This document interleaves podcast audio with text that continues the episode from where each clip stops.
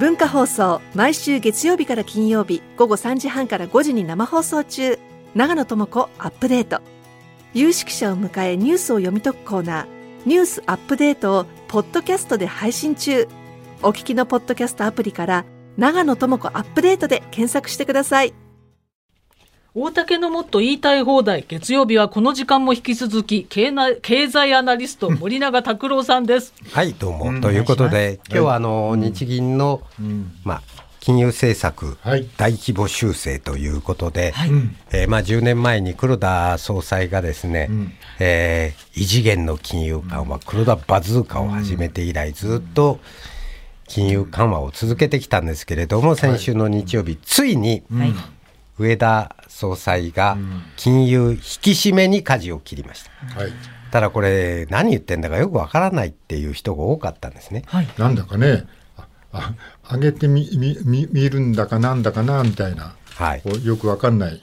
で私は小出しにマーケットの当たりを見たんだと思います、うん、小出しの政策をして。で、まあ、短期金利は変えなかったんですけど、長期金利、今まで上限0.5%っていうふうにコントロールしてきたんですけど、これを柔軟化して0.5%程度にする。うん、今まで0.5だったの0.5程度にする。なんじゃそれはっていう話になったんですけど、その後話を聞くと、うん、まあ1%までは容認する。うんえー、だから0.5%だった長期金利を、うん。はい、まあ、1%まではいかないかもしれないけど、とりあえず1%までは上げますよっていうことだったんですね。それでマーケットの様子を見た。はい。で、そのマーケットの様子を見るために、はい、この日銀の政策委員たちがですね、そのちらちら、リークをしてたんですよ。うん、えー、大規模金融緩和続けますよ、続けますよって言って何も起きないだろうなと思ってたところに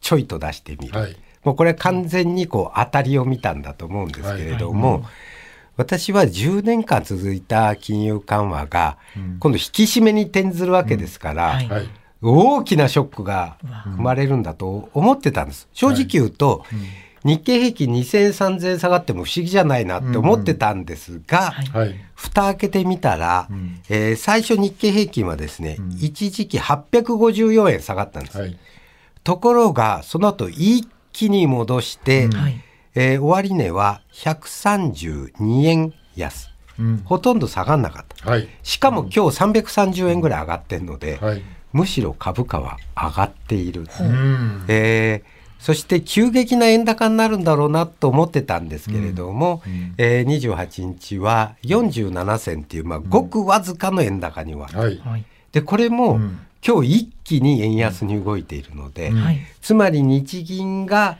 金融引き締めに出たにもかかわらず、うん、経済への悪影響はほぼなかったっていうか、はい、全くなかったっていうのが、この実験の結果だったわけです。はい、で私はこれからどうなるのか、うん、これどういうふうに日銀とか岸田総理が判断するかっていうと、うん、なんだお前金融締めるとダメだダメだって危ないって言われてた、うん、全然大丈夫だったじゃねえかよって今思ってると思うんです。そんな乱暴な言い方はしないとで 次は短期金利なんです。だからこの短期金利の引き上げっていうのに、うん、えー、踏み出す。早ければ9月にも踏み出す。ということになるだろうな。あのアメリカとかの金利って今いくらぐらいなんですか？今、えーと、5.25から5.5%、うん。はい、日本はまだマイナス0.1なので、はいはい、でアメリカも9月ももう一回上げるかもしれないって言われてるんですよ。でもそれなはアメリカ逆にちょっと上げすぎじゃないのって気はしません、うん、うん、でもアメリカはインフレを抑制するためにはどうしても必要だ。でもですよ、うん。うん、今、消費者物価は日本よりもアメリカの方が上昇率低いんです。はいはい、つまり日本の方が物価上昇率が高い中で、アメリカがお前5.5まで上げてんだから、日本も上げないとダメだって言い出す。特に岸田総理が言い出す可能性が極めて高いと。まあでもアメリカ上がっててもうアメリカもでもなんかイインフレじゃないですか。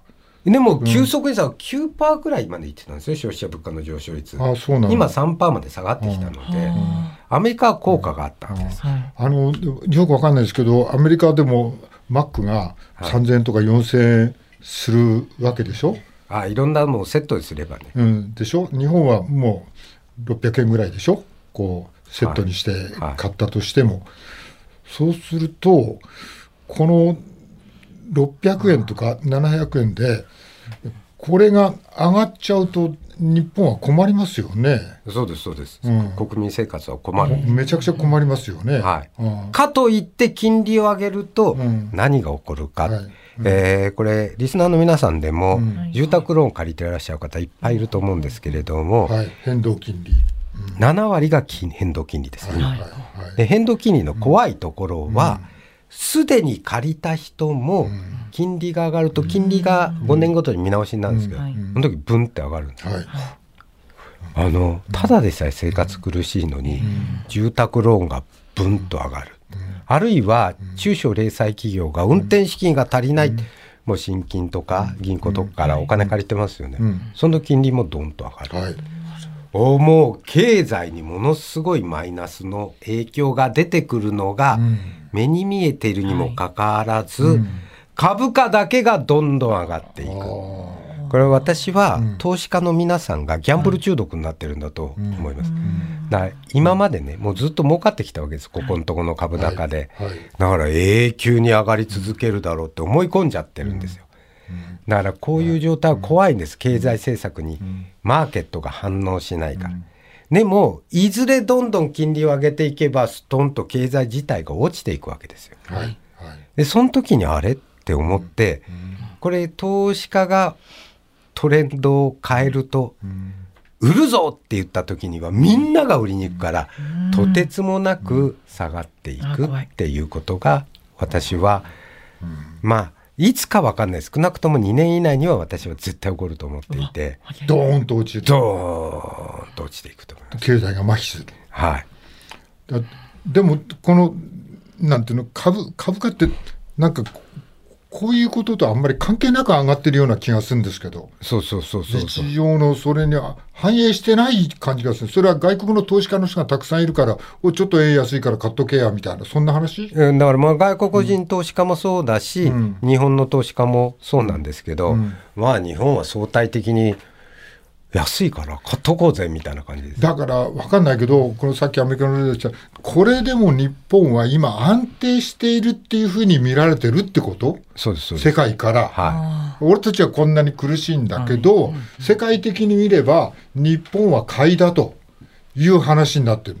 はい。株価だけがなんか独立しちゃって生活からどんどん離れていってるような気がするんですけど。い、でその後経済がどんどん成長していくんだったら別にいいんですけど、うん。その面はないわけです。なんでかっていうとみんな金がないから消費なんか出せないわけですね、そんなに。